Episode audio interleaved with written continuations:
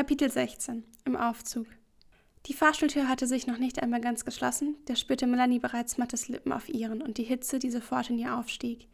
Dieser Mann schaffte es wirklich, sie dahin zu bringen, dass sie innerhalb weniger Sekunden ihre Beherrschung verlor und kaum noch die Kontrolle über ihren eigenen Körper hatte. Dabei hatte sie sich geschworen, es im Dienst niemals so weit mit ihm kommen zu lassen und berufliches und privates komplett voneinander zu trennen. Aber sie hatte bereits in den vergangenen Wochen feststellen müssen, dass das gar nicht so einfach war.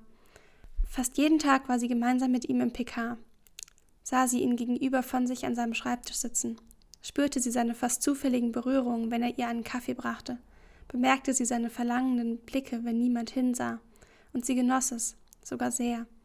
Aber das machte die ganze Situation nicht einfacher, denn die immerwährende Spannung zwischen ihnen machte es ihr fast unmöglich, nicht an das zu denken, was außerhalb des PKs fast jede Nacht zwischen ihnen passierte.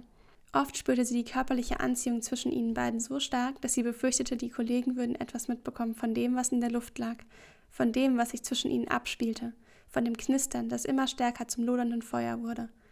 Und jetzt stand sie hier, mit ihm, im Aufzug des EKH. Nur sie beide, küssend, und Mattes wurde fordernder. Sie spürte seine Zunge, die mit ihr spielte, und sie glaubte in diesem Moment fast wahnsinnig zu werden. So sehr wollte sie ihn, aber sie wusste auch, dass es wahrscheinlich keine gute Idee war, sich der Situation völlig hinzugeben. Zu groß war die Gefahr, erwischt zu werden und aufzufliegen. Gleichzeitig merkte sie aber auch, dass sie mit jedem seiner Küsse immer mehr die Kontrolle über sich selbst und ihr Handeln verlor. Mattes, versuchte sie es dennoch. Wir Scheiße, wir müssen damit aufhören, keuchte sie um ihre Selbstbeherrschung kämpfend. Allerdings schienen ihre Worte nicht die gewünschte Wirkung zu erzielen, sondern ihn nur noch mehr anzustacheln. Seine Hände umschlangen ihre Hüften und er zog sie eng an sich. Sie versuchte es noch einmal. Mattes, bitte, was ist, wenn. Sie kam nicht dazu, den Satz zu Ende zu sprechen, denn Mattes arbeitete sich gerade von ihren Lippen zu ihrem Hals vor und liebkoste die Stelle, an der sie so empfindlich war und die er genau kannte. Kein Wunder, er hatte in den vergangenen Wochen sehr genau herausgefunden, was sie mochte und erregte. Ihr entfuhr ein Stöhnen. Sie umschlang mit ihren Händen seinen Kopf und drückte sich an ihn. Während Mattes weiter ihren Hals küsste, streckte sie ihren Kopf nach oben und sah aus den Augenwinkeln die Fahrstuhlanzeige. Sie waren mittlerweile im zweiten Stock angekommen und hatten nicht mehr viel Zeit, diese Situation zu beenden. In Melanie tobte ein Kampf zwischen Lust und Verstand. Wenn sie jetzt bei ihm oder ihr zu Hause gewesen wären, hätte sie ihm direkt die Klamotten vom Leib gerissen, um mit ihm zu schlafen.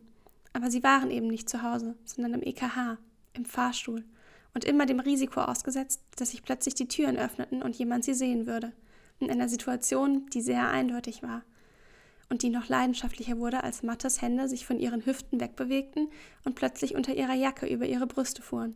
Sie stöhnte erneut. Nur einen Moment später bemerkte sie, dass der Fahrstuhl stehen blieb, ein Signal ertönte und die Anzeige auf Null sprang.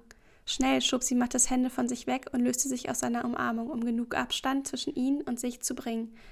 Keine Sekunde später blieb der Aufzug stehen und die Türen gingen auf. Ein bekanntes Gesicht stand vor ihnen. Melanie, Mattes, was macht ihr denn hier? blickte Hase sie freudig an.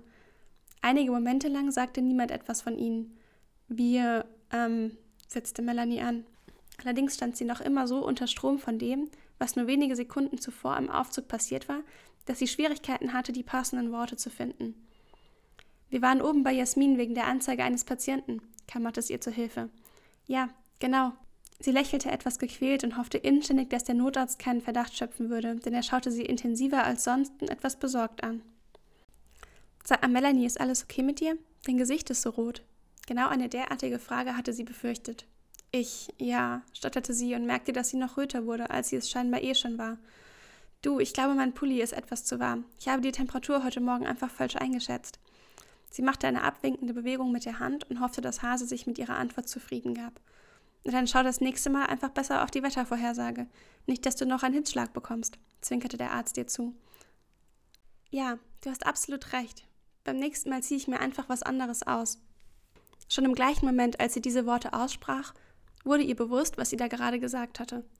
Melanie betete innerlich, dass Hase es nicht bemerkt hatte, aber sein verwirrtes Gesicht zeigte ihr, dass das nicht der Fall war. Ich meinte, beim nächsten Mal ziehe ich mir einfach was anderes an, schob sie schnell hinterher und betonte das letzte Wort ganz besonders stark. Aus den Augenwinkeln sah sie, dass Mattes auf dem Boden sah und leicht grinste.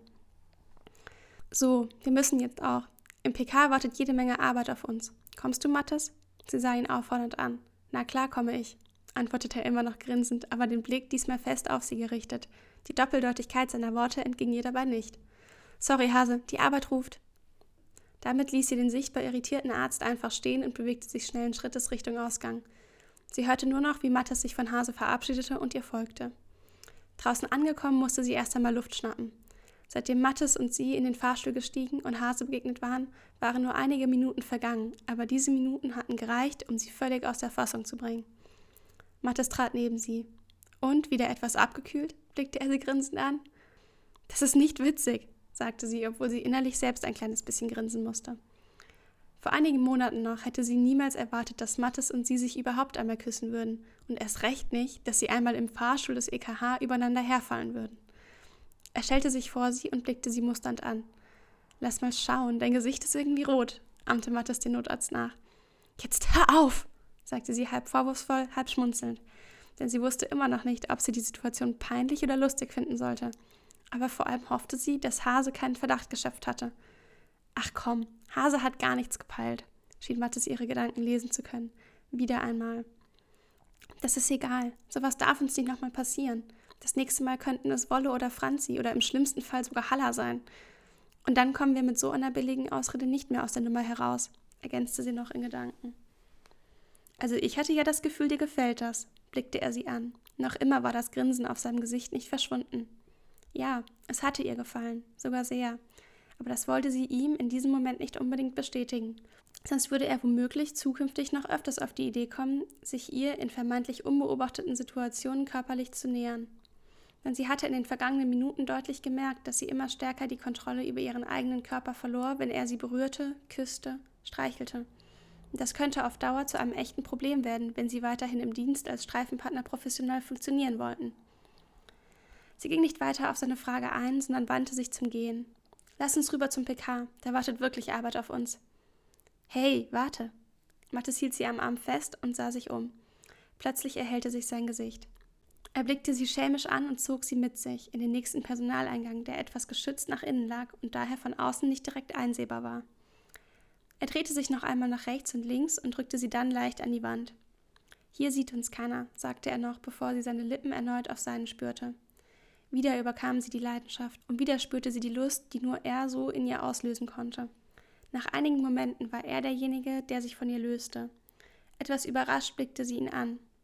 Keine Sorge, er drückte ihr noch einen leichten Kuss auf den Mund. Wir machen heute Abend da weiter, wo wir gerade aufgehört haben, flüsterte er ihr zu. Mit dem größten Vergnügen, flüsterte sie zurück, aber diesmal nicht im Aufzug.